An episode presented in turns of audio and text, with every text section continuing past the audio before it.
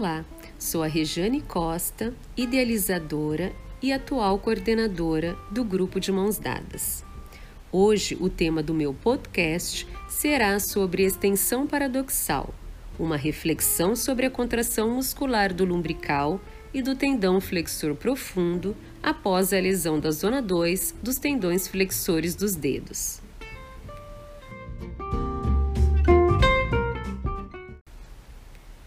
Gostaria de iniciar com uma pergunta.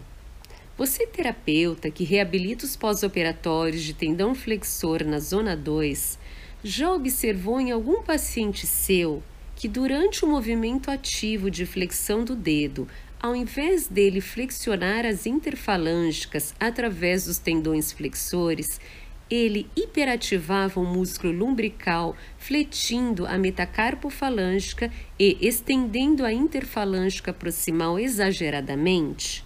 Se sim, você já se perguntou por que isto acontece? Como sabemos, os músculos lumbricais se originam dos tendões flexores profundos dos dedos, distal ao túnel do carpo, e se inserem no aparelho extensor. Suas ações combinadas são produzir a flexão da metacarpofalângica e estender as interfalângicas sincronicamente, além de equilibrar o balanço entre os flexores e extensores extrínsecos da mão. Em relação à biomecânica, o flexor profundo primariamente produz movimento de flexão e força à articulação interfalângica distal e, secundariamente, contribui para a flexão da metacarpofalângica e da interfalângica proximal. Quando o tendão flexor profundo se contrai, a inserção do lumbrical se move proximalmente, aumentando seu braço de alavanca. Esta singular comparticipação do lumbrical e do flexor profundo às vezes pode nos causar dor de cabeça durante a reabilitação pós-operatória. Porque, uma vez que o paciente, durante a movimentação ativa, não conseguir transmitir força adequada ao tendão flexor profundo para fletir a interfalângica distal, e por um movimento compensatório hiperativar o lumbrical, ele provavelmente desenvolverá o que chamamos de extensão paradoxal, na qual ocorre uma flexão acentuada da metacarpofalângica com uma hiperextensão da interfalângica proximal durante a tentativa de fletir a interfalângica distal. Na busca de entender mais sobre isto, encontrei poucos estudos na literatura nos quais apontam algumas possíveis causas para o desenvolvimento deste fenômeno. Primeiro, dor. Será que a supressão, ou seja, a falta de flexão da interfalângica distal devido à dor durante as mobilizações pós-operatórias poderia levar a este fenômeno? 2. A ativação aumentada do lumbrical poderia estar relacionada à contratura parcial da interfalângica proximal e ou aderência do flexor profundo, levando a uma flexão excessiva da metacarpofalângica durante os exercícios e ou atividades. Terceiro, posicionamento. O posicionamento pós-operatório das metacarpofalângicas em flexão durante as quatro primeiras semanas poderia gerar um encurtamento do músculo lumbrical, levando a este fenômeno? Pois bem, enquanto os estudos não apresentam respostas para estas questões, como nós, terapeutas da mão, podemos evitar que este fenômeno aconteça? Primeiramente, focar no manejo efetivo do processo inflamatório, no edema e na dor, não negligenciando a fisiopatologia cicatricial do tendão flexor na busca desenfreada de protocolos de movimentação, principalmente os ativos, sobretudo porque os estudos apontam que o movimento passivo completo sempre precederá o movimento ativo.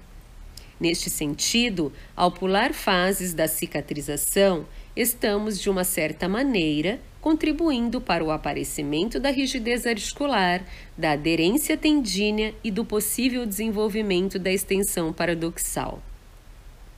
Considerando também que a tarefa determina a função, é importante observar na reabilitação dos tendões flexores se há equilíbrio entre a excursão e força do tendão flexor profundo em relação ao lumbrical durante o exercício e ou atividade. Por exemplo, estudos anatômicos apontam que a maior força durante o movimento de preensão ocorre nas articulações interfalângicas distais e proximais, e que se o punho estiver estendido, nas metacarpofalângicas também. Desta forma, analisar o posicionamento do punho durante a reabilitação pós-operatória é importante. Outro exemplo é que a flexão das metacarpofalângicas, promovida pelos lumbricais e interósseos, ocorre quando a mão realiza movimentos mais delicados, ou seja, as pinças. Em razão disto, ao buscarmos o deslizamento tendíneo no pós-operatório, é necessário analisar a atividade e o exercício que está sendo proposto ao paciente. Mas por que disto? Porque alguns pacientes podem demonstrar uma cocontração descoordenada como resultado da cocontração dos músculos antagonistas quando usam esforço excessivo nos exercícios ou quando temem dor durante eles. Por exemplo, o paciente pode sentir os tendões extensores se contraírem enquanto tenta ativar os tendões flexores. Este movimento parece desagradável e estranho. Desta forma, Frente a esta situação, não devemos usar a palavra relaxe de maneira contundente ao paciente.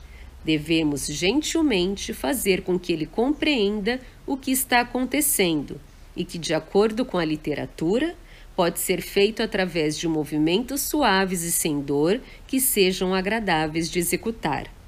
Indica-se também a substituição de exercícios isolados por atividades objetivas ou funcionais através de pequenos movimentos suaves e rítmicos para facilitar a qualidade do movimento.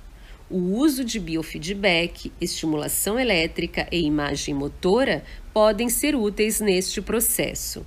Outra dica importante é o alongamento da musculatura intrínseca.